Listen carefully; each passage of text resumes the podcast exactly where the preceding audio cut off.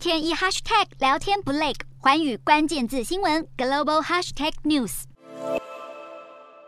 远处浓烟密布，而在浓烟中的是乌克兰第二大发电厂。亲俄部队宣称，这里已经被他们占领了。虽然乌克兰当局一开始只表示周边区域还在持续发生战斗，但乌克兰总统顾问阿列斯托维奇稍晚证实，俄军确实已经占领了发电厂。而这座位于乌克兰东部的发电厂，也是俄罗斯最近三个多礼拜以来的第一项战略成果。另外，根据外媒报道，遭俄军控制的乌克兰南部港口城市赫尔松，二十七号被乌军用美国提供的海马式多管火箭系统反攻猛轰之后，紧急关闭横跨涅伯河的唯一一座桥。而乌克兰二十七号表示，最近跟俄罗斯达成恢复谷物出口协议后，已经在指定的三个黑海港口重启作业。土耳其则在伊斯坦堡正式启用乌克兰谷物出口联合协调中心。但由于日前传出俄军在签订协议后还是持续轰炸乌国港口城市，因此美方也关心这次俄国是否会遵守协议。全球这两大谷物出口国乌克兰与俄罗斯的出口遭封锁，造成价格飙涨，